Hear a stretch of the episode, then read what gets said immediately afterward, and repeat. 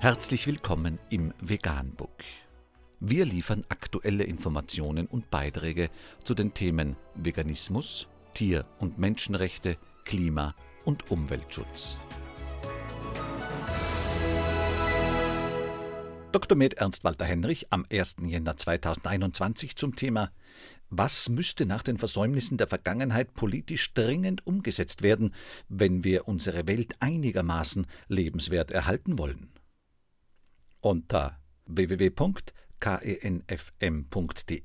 ist ein interessanter Artikel dazu erschienen. Hier ein kurzer Auszug daraus. Was müsste nach den Versäumnissen der Vergangenheit politisch dringend umgesetzt werden, wenn wir unsere Welt einigermaßen lebenswert erhalten wollen? Ein absolutes Verbot des Individualverkehrs? Ein Bau- und Reiseverbot? Einstellung der Massentierhaltung?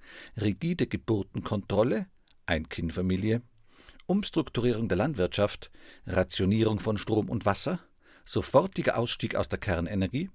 Umstellung auf Sonnen-, Wind- und andere Energieträger?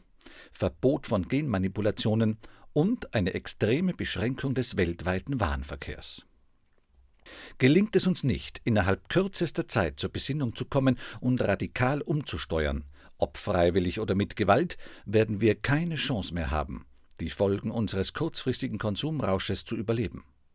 Die eigentliche Frage lautet daher kollektiver Selbstmord oder geistige Erneuerung. Es wird auf den kollektiven Selbstmord hinauslaufen.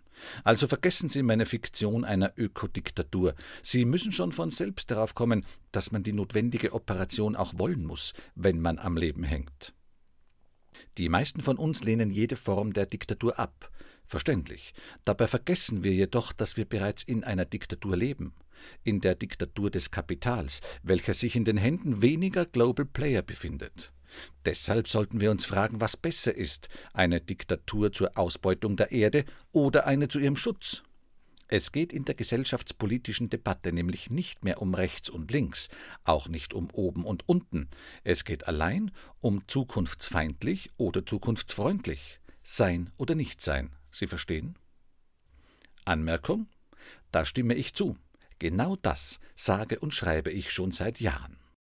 Vegan die gesündeste Ernährung und ihre Auswirkungen auf Klima und Umwelt, Tier- und Menschenrechte. Mehr unter www.provegan.info.